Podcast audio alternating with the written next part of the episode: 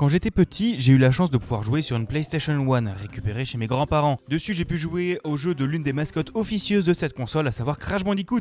Eh bien, on dirait que le comptable d'Activision s'est perdu dans les chiffres de Call of Duty Warzone puisqu'il a laissé Binox et Toys for Bob développer une suite nommée Crash Bandicoot 4 It's About Time, sortie le 16 septembre 2020 sur un peu toutes les plateformes. Le début de Crash Bandicoot 4 prend place directement après la fin du troisième opus, où vous avez enfermé le docteur Neocortex, le docteur Nefarious Tropi et Uka Uka dans une prison Malheureusement, en utilisant Uka Uka, ils parviennent à se libérer et à semer la pagaille dans différentes époques et dimensions.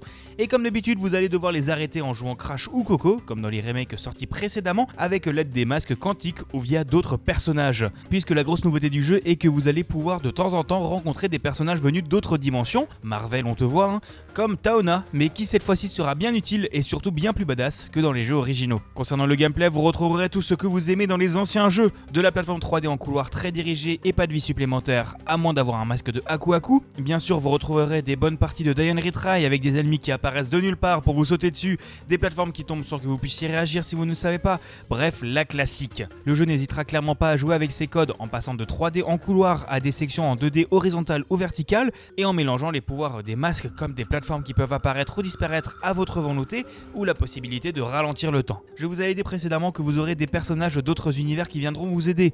Ils apparaîtront dans des niveaux qui leur sont dédiés et qui rejoindront ceux que vous avez déjà fait. Il vous semble étrange qu'un mur explose comme ça par magie? Eh bien c'était grâce à un personnage secondaire qui aura déclenché un mécanisme dans l'autre niveau.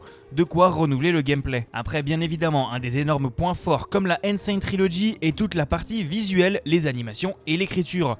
Le jeu est coloré au possible, les décors vibrants et animés comme il faut et variés bien évidemment parmi les différentes époques que vous visiterez. Les animations sont dignes d'un film et ajoutent énormément à l'écriture vraiment drôle de l'intégralité du jeu.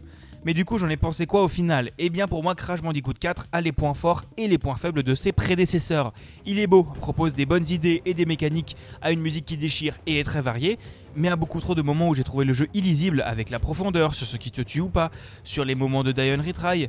J'ai quand même vachement ragé dessus. Mais le jeu a le bon goût de proposer deux modes de difficulté, soit rétro avec des vies qui vous feront recommencer du début si vous n'en avez plus, soit moderne, sans vie, mais qui compte quand même votre nombre de morts pour certaines récompenses. Je peux quand même vous conseiller d'y jouer, j'ai vraiment passé un bon moment dessus et on manque de bons platformers 3D.